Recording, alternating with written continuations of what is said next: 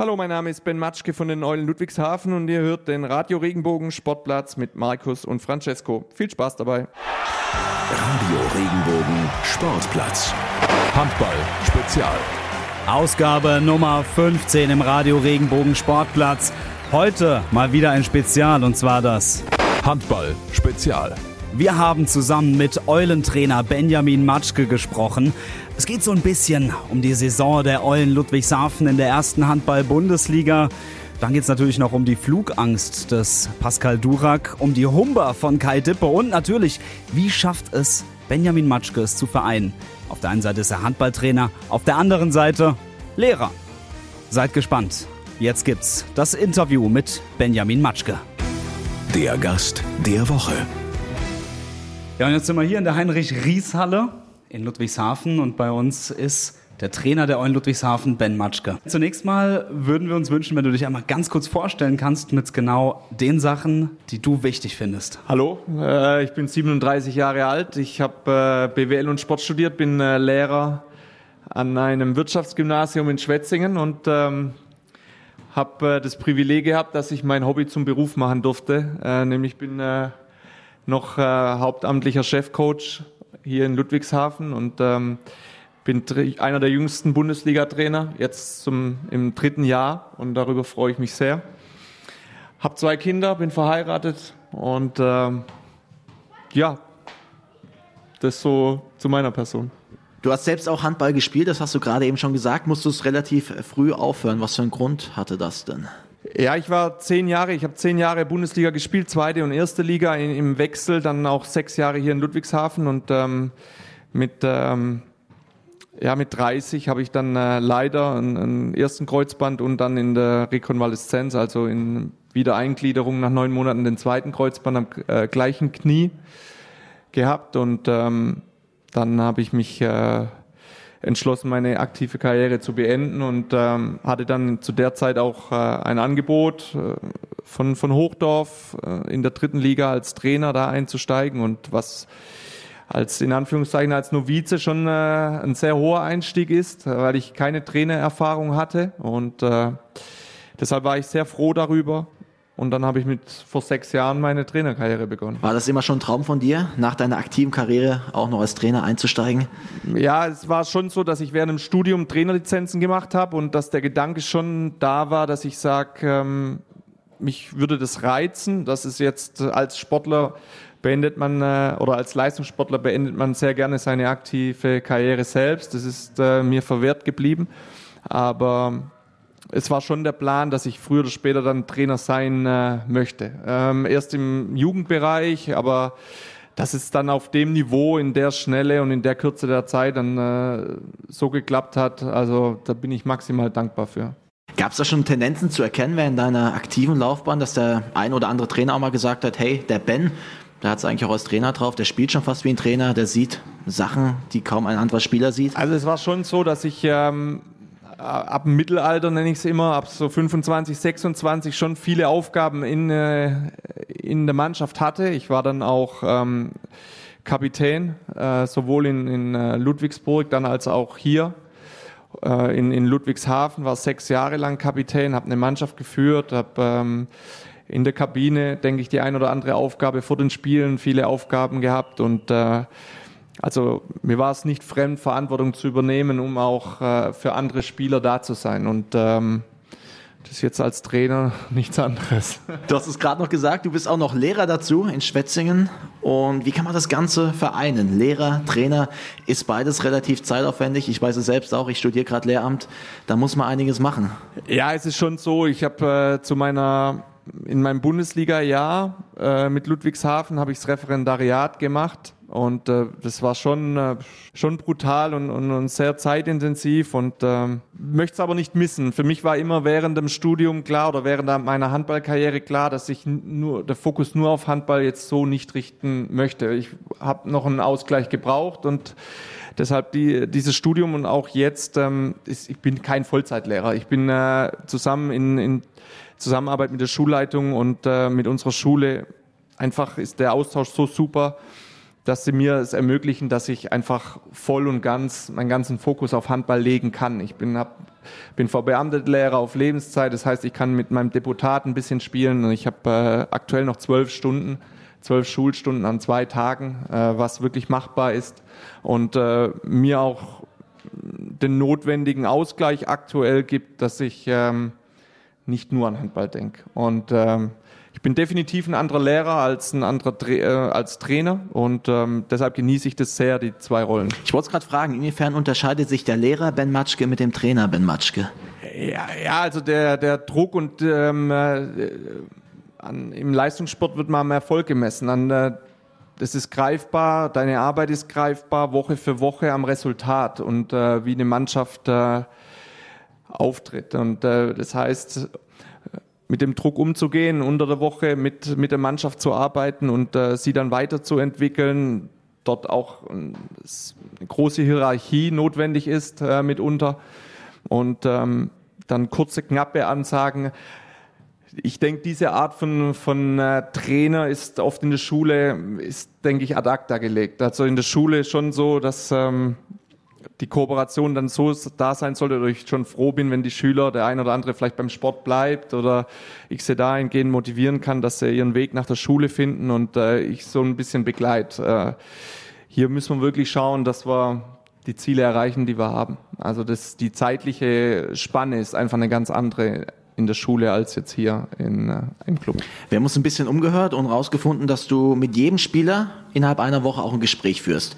Wie kann ich mir das Ganze vorstellen? Wie sieht das Ganze aus? Wie sieht so ein Gespräch aus? Ja, das ist jetzt Montag, Dienstag. Also ich habe gestern früh war ein Athletiktraining. Ähm, dann nenne ich es immer so Speed Meeting und ähm, Während dem Athletiktraining ziehe ich dann die Jungs zu mir in, in so fünf äh, bis zehn Minuten Gesprächen, wo es dann einfach nur um, ja, um, um einfach um Video anschauen oder um taktische, handballerische, um technisch-taktische Sachen geht, um sie einfach zu verbessern, um wieder den Jungs eine Aufgabe zu geben, dass sie nicht einfach nur trainieren, sondern bewusst trainieren. Und ähm, dass sie permanent äh, die Gedanken haben, ich will mich verbessern und sie haben eine Aufgabe an der Hand. Und äh, das ist so, dass ich das dann während dem Vormittagstraining nutze, die Gespräche, als aber auch dann gestern war ich dann zwei Stunden vor dem Training schon da, habe mich mit Spielern beim Bäcker getroffen, äh, habe mit ihnen dann äh, Video geschaut, habe mit ihnen dann äh, die Ablauf für die nächsten zehn Tage besprochen. Nach dem Training waren dann noch zwei Spieler bei mir.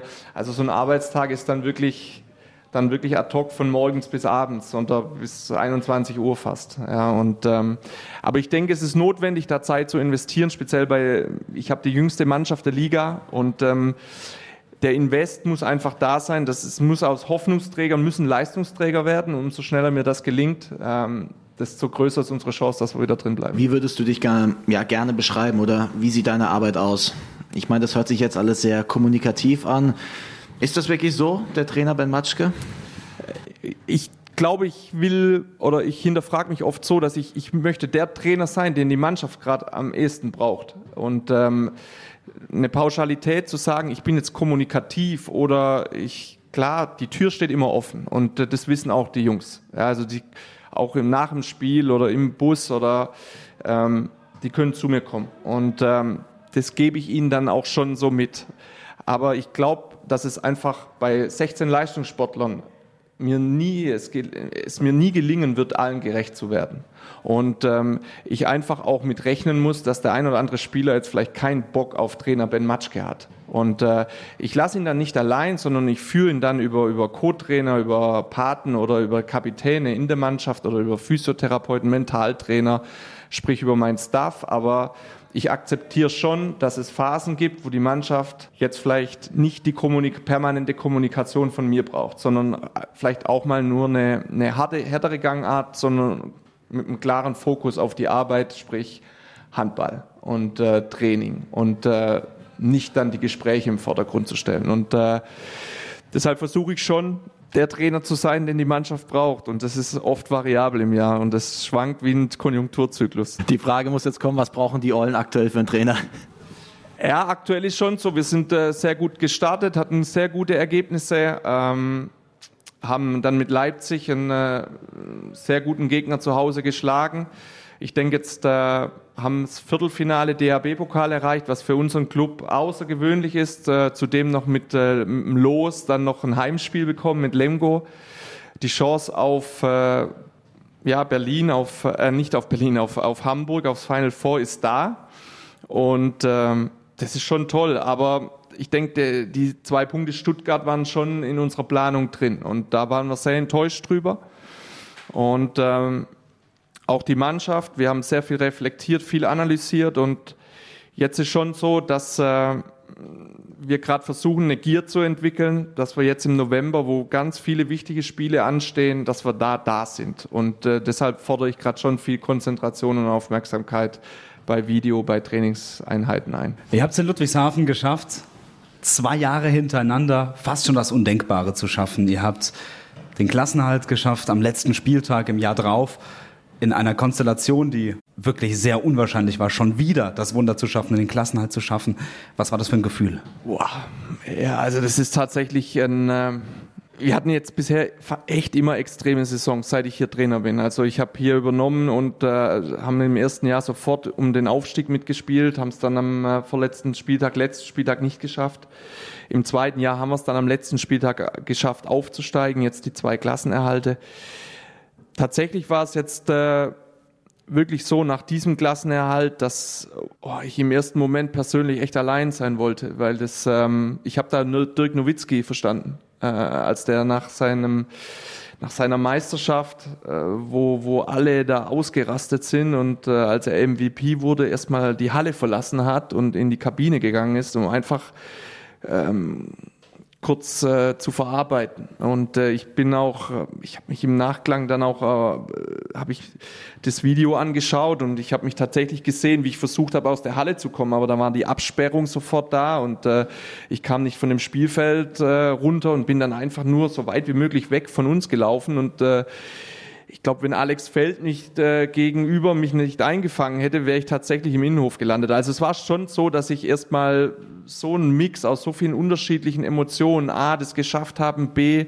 dieser Druck, der auf einem lastet ähm, und äh, über die ganze Saison und ähm, da, dass da alles ähm, innerhalb von einer Sekunde alles präsent war und ähm, zwischen Weinen und Freude war da gefühlt alles dabei nach dem Schlusspfiff, definitiv. Und es war ja auch in dieser Saison, der vergangenen Saison, ein ganz bestimmtes Spiel dabei, was wahrscheinlich jeden Fan der Rhein-Neckar-Löwen ins Unermessliche geärgert hat und jeden Ludwigshafener das Herz explodieren hat lassen. Und zwar der Sieg gegen die Rhein-Neckar-Löwen. Auch das war ein unfassbarer Moment. Ich habe es tatsächlich jetzt vor, jetzt vor gestern in der Analyse der Mannschaft gesagt, wenn man jetzt unsere Auftritte jetzt in Flensburg beobachtet hat und äh, in Kiel, als wir wirklich nicht irgendwie mitgespielt haben, sondern wir in, in Flensburg zehn Minuten Verschluss mit drei Toren führen, in, in Kiel zwölf Minuten Verschluss führen, dass wir uns da schon äh, weiterentwickeln und ähm, ja, dieser Sieg in der SAP-Arena, ich nenne es immer so, um drin zu bleiben, braucht man einen Earthquake. Also braucht man, ein, sprich, ein, ein Beben, wo jeder in der Bundesliga oder äh, jeder Zuschauer, neutrale Fan auf den Ticker schaut und denkt, oh, was ist denn da passiert? Und ich denke, dieses Oh und haben wir geschafft. Und ähm, daran kämpfen wir, dass wir jetzt ähm, äh, das auch dieses Jahr schaffen. Aber speziell dieser Moment und für unsere Region und ähm, war ja das natürlich äh, für Ludwigshafen natürlich schon ein ganz besonderer Abend, äh, dort äh, in der Art und Weise von 9000 äh, Zuschauern zu gewinnen. Wenn man sich so im Pressespiegel so ein bisschen umschaut, wird immer wieder gesagt, der Star der Eulen Ludwigshafen, das ist der Trainer, Ben Matschke. Wie stehst du zu dieser, ähm, zu dieser Einschätzung? Ja, also in Mannschaftssport ähm, ist, äh, ist es wahnsinnig schwierig, einen Erfolg zu, zu definieren, beziehungsweise einen Erfolg auf einen Kopf äh, äh, ja, herunterzubrechen. Tatsächlich ist es so, dass ähm, ich äh, eine Ehrung von, von Rheinland-Pfalz vor einer Woche erhalten habe und äh, ich da, mir da wahnsinnig schon bewusst wird, ähm, dass das, was wir erreichen, irgendwie wahrgenommen wird. Und äh, die Betonung liegt wirklich auf wir, weil äh, die Mannschaft ist ein Stück weit der verlängerte Arm und ähm, ja, sprich äh, das ausführende Organ von meinen Gedanken und äh, von dem, was ich einfach da reinstecke. Und äh, ohne die, ohne den, die Bereitschaft von meiner Mannschaft, äh, tagtäglich im Training und auch in, in, der, in der Spiele das umsetzen zu wollen, und die Betonung liegt wirklich auf wollen, äh, wäre das alles nicht möglich, weil äh, man kann leicht ein Fan oder leicht eine, von einer Mannschaft sein, die alle drei Tage gewinnt. Wir verlieren zum Teil mit in der Spitze 17 Spiele in Folge. Das ist ein halbes Jahr. Ein halbes Jahr, wo wir einfach nur niedergeschlagen sind, enttäuscht sind und äh, unser Matchplan nicht aufgegangen ist. Und ich schaue über ein halbes Jahr in enttäuschte Gesichter, die einfach nur genervt sind, viel zu investieren, aber nicht den notwendigen Erfolg zu haben. Und äh, deshalb sehe ich so eine persönliche Anerkennung oder Wertschätzung dann immer äh, als äh, Sinnbild für das, was äh, wir machen. Und äh, ich leiste dann auch immer meinen Beitrag in die Mannschaftskasse. Ähm, dass wenn einer dann äh, so geehrt wird äh, in der Person, dass äh, der dann in der Mannschaft oder im Zusammenhalt gerne was abgeben darf. Was kostet das bei euch? also es kostet definitiv ein, äh, ein, Abendessen oder ein Kabinenfest und äh, wo dann alle dran teilhaben dürfen. Ja. Wie sieht das aus bei euch? Ganz gemütlich, paar Bierchen oder? Ja, die Jungs halten es tatsächlich immer so, dass äh, sie das äh, in, hier in der Kabine machen. Ich habe es jetzt seither immer so gehalten, dass ich sie extern äh, einlade und dass wir nicht hier in der Halle sind, sondern dass wir wirklich dann woanders sind und äh, das würde ich auch dieses Mal so handhaben wollen. Bis dahin ist noch ein bisschen Arbeit. Ihr steht aktuell wieder auf Platz 17. Mal eine Frage. Ihr wart die letzten zwei Jahre schon mit drin im Kampf um den Klassenerhalt. Ist das jetzt vielleicht auch irgendwo ein Vorteil, dass ihr so eine gewisse Erfahrung habt, auch für dich als Trainer, wie man da unten rauskommt, wie man da überlebt? Also diese Tabelle tatsächlich, äh, ich wusste auch nicht, dass wir 17er werden, äh, sind. Ich hätte es, hätte es auch sein können, dass wir 18er sind. Ähm, für mich tatsächlich gilt einfach, das tagweise, wirklich wochenweise das Ziel, die Mannschaft zu verbessern. Und äh, wir haben Wochen für Woche haben wir Wettkämpfe und wir bekommen Zahlen, wir bekommen Rückmeldungen. Ich habe dann Reparaturen, wo ich weiß, okay, jetzt ist das notwendig, damit die Mannschaft besser wird. Und äh, wenn wir das schaffen in einer Akribie, dass wir arbeiten und besser werden, dann haben wir eine Chance. Und äh, Deshalb auch dieser Blick immer auf diesen langen Atem. Ja, ich habe junge Spieler, entwicklungsfähige Spieler. Ich habe jetzt keine 28, 29-Jährigen, die jetzt schon viel erlebt haben. Nein, ich habe gar die jüngste Mannschaft der Liga mit 24 im Schnitt. Deshalb weiß ich, dass in so einer Laufe der Saison, wenn wir da an unserem Weg und diesem Ziel besser werden zu wollen, permanent dran arbeiten, dass sich dann die Früchte auch irgendwann äh, ja, pflücken lassen und äh, dass die Mannschaft das dann auch in der Distanz von der Saison einfach dann auch umsetzt, besser umsetzt. Macht das äh, auch vielleicht irgendwo den Reiz aus, wirklich so eine junge Mannschaft zu formen, zu fördern? Ist ja irgendwo auch ein Vergleich zum Lehrerdasein. Da hast du auch junge Individuen vor dir sitzen und die musst du fördern, an ein gewisses Ziel bringen. Tatsächlich ist es so, dass mich hier in Ludwigshafen, also ähm, ich das Gefühl habe, entwickeln zu können und es mich wahnsinnig erfüllt äh, als Trainer. Ich habe äh, früh letztes Jahr signalisiert, dass ich hier bleiben möchte und ähm, gesagt, okay, ich habe andere Angebote abgelehnt mit dem Bewusstsein, hier kann ich mich als junger Trainer dahingehend entfalten, dass ich in unterschiedlichen Situationen, Stresssituationen äh, selbst lerne und der Mannschaft immer wieder neue Impulse geben kann. Und äh, das reizt mich. Und solange ich das Gefühl habe, dass ich hier was entwickeln kann, dann bin ich an der richtigen Stelle. Und äh, es ist so, liegt in der Natur von unserem Etat, dass äh, wir auf junge Talente bauen müssen und die Hoffnung es sein muss, dass diese Spieler sich so verbessern, dass, am, dass wir am Ende über diese Namen reden. Ja? Und äh, das macht mir Freude, tagtäglich, definitiv. Das hört sich gut an. Eine Frage habe ich noch zur Eberthalle oder zur Eberthölle, wie sie auch genannt wird. Ähm, was für ein Faktor spielt das bei den Spielen? Wie kann man sich das vorstellen? Ja, auch da haben wir jetzt sehr, sehr viele Erfahrungen die letzten Jahre sammeln dürfen und vor allem auch in, in vier Punkte Crunch-Time-Spielen. Was sich entwickeln kann in dieser Halle ist unbeschreiblich. Und äh, welche Dynamik und äh, welches Gespür mittlerweile die Fans haben, ist auch außergewöhnlich. Ähm, es ist keine Selbstverständlichkeit, eine Mannschaft anzufeuern, die oft verliert, permanent verliert und 10-7 zur Pause äh, hinten ist und ähm, trotzdem der Support stattfindet.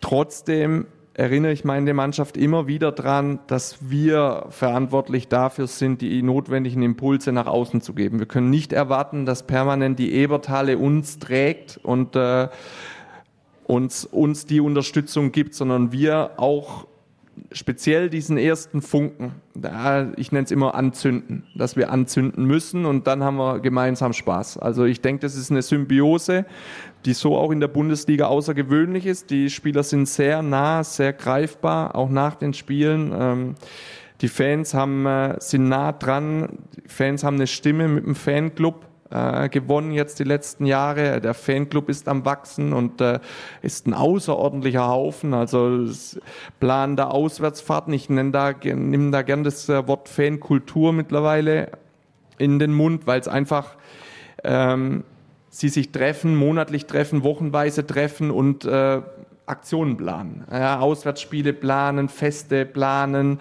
äh, die Spieler dazu einladen und äh, das ist Kultur. Äh, wenn man äh, seine freie Zeit damit verbringt, okay, wie verbessern wir die Stimmung in der Eberthalle und nicht, wie sitze ich vor dem Fernseher und schaue äh, XYZ. Und da bin ich auch sehr stolz, dass die Entwicklung sich in Rheinland-Pfalz speziell jetzt und bei uns einfach so etabliert hat und ähm, in der Halle einfach das ein Begriff geworden ist, definitiv. An Halloween, am 31. geht es für euch gegen den Bergischen HC.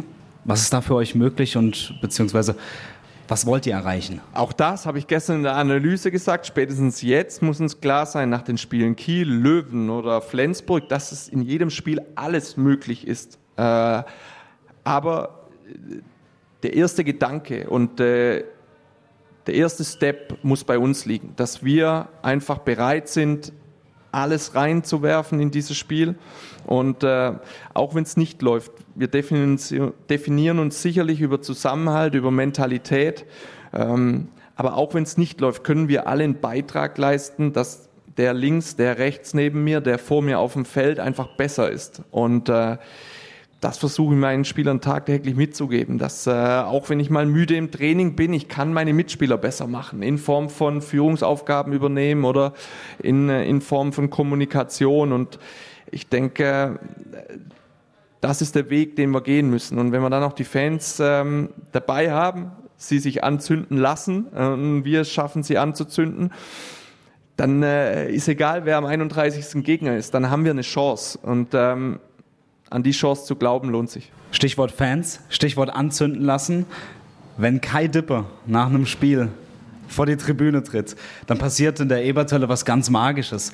Kannst du uns mal mitnehmen, was passiert nach einem Heimsieg mit Kai Dipper, den Fans und der Mannschaft? Also ich bin, ich bin auch jetzt maximal ehrlich. Also ich, ich gehe nach jedem Spiel, egal ob es gut läuft oder schlecht läuft. Also ob wir gewonnen haben oder wie so häufig, ich verliere 85 Prozent der Spiele, äh, gehe ich raus aus der Eberthalle. Ich gehe in meine Katakomben und ähm, höre einfach. Und bei einem Sieg höre ich außerhalb von der Eberthalle selbst das, was drin passiert, nämlich äh, die Dippe Humba die äh, nicht wie in anderen Stadien oder Hallen gefühlt 30 Sekunden dauert, sondern er zelebriert das mittlerweile und es dauert Minuten. Ja, es sind fünf, sechs, sieben lange Minuten. Man kann sich nicht vorstellen, wie lang so eine Humba gehen kann. Aber Kai schafft es tatsächlich, die immer wieder zum Event zu machen und äh, vielleicht auch deshalb, weil es so selten vorkommt, dass wir gewinnen, ja, äh, ist es einfach so, dass dann speziell dieser Moment einfach auf eine ganz andere Art und Weise genossen äh, wird. Und ähm, also man findet sicherlich äh, auf YouTube oder wo auch immer äh, das ein oder andere Highlight oder Humba-Video von Kai Dippe. Und es lohnt sich da reinzuschauen. Ich tatsächlich habe äh, bisher zwei erlebt, drei erlebt und es waren immer die nach dem letzten Spiel. Also beim Aufstieg und jetzt bei den zwei, ähm, bei den zweimaligen äh, Klassenerhalt. Und äh, die waren außerordentlich und sehr emotional und äh, wir geben alles, dass vielleicht am 31. die nächste Humber folgt. Ja, eventuell auch am 3.12., weil da steht der DHB-Pokal an gegen Lemgo. Und ich glaube, wenn wir vor der Saison ja bei diversen Wettanbieter mal nachgeschaut hätte. Final Four mit den Eulen aus Ludwigshafen wäre relativ unwahrscheinlich gewesen. Aber jetzt habt ihr die Chance. Es ist ein durchaus machbares Szenario. Wie bewertet ihr das in der Mannschaft?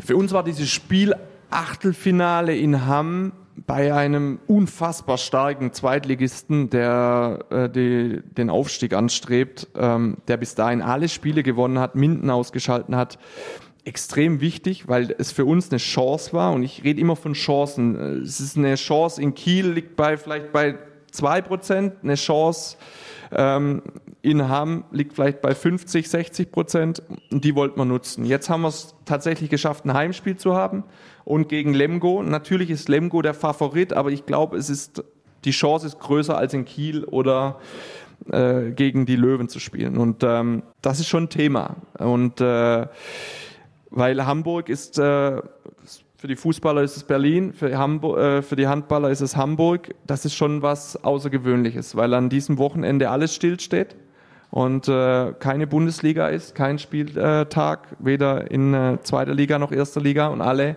Augen nach Hamburg gerichtet sind, auf dieses Final Four. Und da dabei zu sein, ähm, wäre natürlich für den Verein und äh, für uns als junge Mannschaft was Außergewöhnliches. Aber auch da verspreche ich, dass der Fokus bis dahin noch bei fünf äh, Spielen davor liegt und dann äh, nach Balingen all in oder nach Magdeburg haben wir noch. Nach Magdeburg äh, sind wir voll und ganz im Fieber und wollen unsere Chance nutzen. Ja. Da drücken wir auf jeden Fall die Daumen dabei. Und Francesco, wir haben jetzt noch zwei, drei Hörerfragen, glaube ich. Die hast du eingesammelt. Genau. Und ähm, wenn ihr so weit kommen würdet ins Final Four nach Hamburg, da müsst ihr ja fliegen. würdet ihr wahrscheinlich nicht mit dem Zug fahren, nicht mit dem Bus, sondern fliegen. Ähm, und da gibt es einen Spieler, dem bereitet das ja mh, Probleme, sage ich jetzt mal. Der leidet unter einer gewissen Flugangst, nämlich Pascal Durak. Was hat es denn damit auf sich? Ja, tatsächlich ist schon so, dass wir jetzt, ähm, oder mir der Gedanke schon gut äh, gefällt, dass wir morgens einfach in den Flieger steigen ähm, und dann vom Bus abgeholt werden und zum Spielort sind, weil die Reisestrapazen dann äh, minimal sind. Und ich weiß natürlich, dass wir zwei, drei Spieler haben, die nicht so gern da einsteigen. Und Pascal Durak ist natürlich da äh, an, an vorderster Front ja, man merkt ihm einfach schon an am Flughafen, dass er sich einfach in diesem Gebäude nicht wohlfühlt, auf dem äh, Weg zum Gate, äh, auch im, im Warten, im Check-in und äh, dann im Flieger selbst. Der ein oder andere Mitspieler zelebriert es natürlich dann auch auf eine Art und Weise, ihn dann ein Stück weit äh, zu ärgern. Äh, er geht professionell mit um, weil er weiß, äh, er gehört, zum, er gehört zur Mannschaft und äh, ja, er muss sich da, da seiner Angst stellen, aber gerne macht das nicht. Ähm, ich halte mich da gerne raus, weil ich weiß, äh, dass er da lieber gerne allein sein möchte, beziehungsweise für sich sein möchte. Und da braucht er nicht noch einen Kommentar von einem Trainer, weil er die Kommentare, die bekommt er schon, auch, bekommt er schon genug von seinen Mitspielern. Die nächste Hörerfrage. Warum spielt ihr eigentlich nicht Kalinga links? Kalinka links. Äh, Okay, also generell habe ich es mit den Namen, äh, halte ich es mit den Namen so, also ich, ob Hawaii Toast links oder Apfel rechts oder jetzt so wie du sagst, äh, Kalinka links, ähm, ist mir als Trainer im Nachklang eigentlich völlig egal, wenn ein Stück weit die Überzeugung und äh, die Bereitschaft von meinen Jungs zu sehen ist. Äh, dann bin ich auch gern bereit, da in einer Auszeit mal ähm, Kalinka links einzustreuen. Also da habe ich kein Problem mit. Eine letzte Frage habe ich tatsächlich noch. Eine Hörerfrage gibt es noch. Und zwar war das, was ist der Rekord für getrunkenes Bier nach einem Auswärtssieg in Kästen? wir haben jetzt, wir haben jetzt in, der, in den zwei Jahren Bundesliga zwei Auswärtssiege gehabt. Also das heißt, wir sind 34 Mal, 40 Mal jetzt mit aktuell sind wir irgendwo hingereist und wir haben zweimal gewonnen. Und das eine war in Mannheim. Das heißt, sie sind privat danach äh, gefahren. Ich weiß aber, dass in Mannheim in der SAP schon sehr viele leere Kästen in der Kabine waren. Aber ich weiß auch, dass danach noch was passiert ist. Ähm, unser anderer Auswärtssieg war tatsächlich Lübecke, was ein ganz entscheidendes Spiel war in der, in der ersten Saison Bundesliga. Auch da habe ich es zugelassen, weil es tatsächlich der erste Sieg war. Und da weiß ich, dass das Bier nicht ausgegangen ist. Also sowohl dann auch ähm, wir die Raststätten angenommen haben. Wir hatten fünf Stunden Auswärtsfahrt, also man muss dann einfach davon ausgehen, dass sie dann fünf Stunden Piano, ja, mit genüsslich, ja, das ein oder andere Bier getrunken haben. Die Jungs sind da sehr klar, aber man soll einfach die Feste feiern, wie sie fallen. Und äh, das war zu dem Zeitpunkt was Außergewöhnliches, sowohl äh, SAP als auch Lübecke. Und auch jetzt sollten wir unseren dritten Auswärtssieg feiern, dürfen die Jungs sicherlich ein Bier trinken. Nur die Jungs oder auch der Trainer? Ich halte es tatsächlich so, dass ich äh, mit meinem Co-Trainer dann, äh, ja, also für uns gehört es nicht dazu. Also das ist jetzt nicht zwingend für uns, dass wir sagen, oh, ähm, Erfolg gleich Bier oder Alkohol, sondern wir haben da interessante Gespräche, freuen uns und äh, trinken manchmal einen Espresso und äh, also wir sind da auf einer anderen Wellenlänge, aber alles gut äh, soll so soll so sein und für jedem das, das sein. Danke dir, Ben. Ja, sehr gerne, hat Spaß gemacht. Ja, und das war's mit Folge Nummer 15 im Radio Regenbogen Sportplatz. Schaltet auch am Freitag wieder ein. Trotz Feiertag gibt's die ganz normale Ausgabe und ansonsten folgt uns noch auf Instagram, RR Sportplatz, auf Facebook, Radio Regenbogen Sportplatz. Lasst ein Abo da auf iTunes, auf Spotify, hört rein und auf regenbogen.de und auf regenbogen2.de. Und damit sage ich, kommt gut durch die Woche. Liken, bewerten, weiterempfehlen. Radio Regenbogen Sportplatz, der Podcast. Wenn dir der Podcast gefallen hat, bewerte ihn bitte auf iTunes und schreib vielleicht einen Kommentar. Das hilft uns sichtbarer zu sein und den Podcast bekannter zu machen. Dankeschön.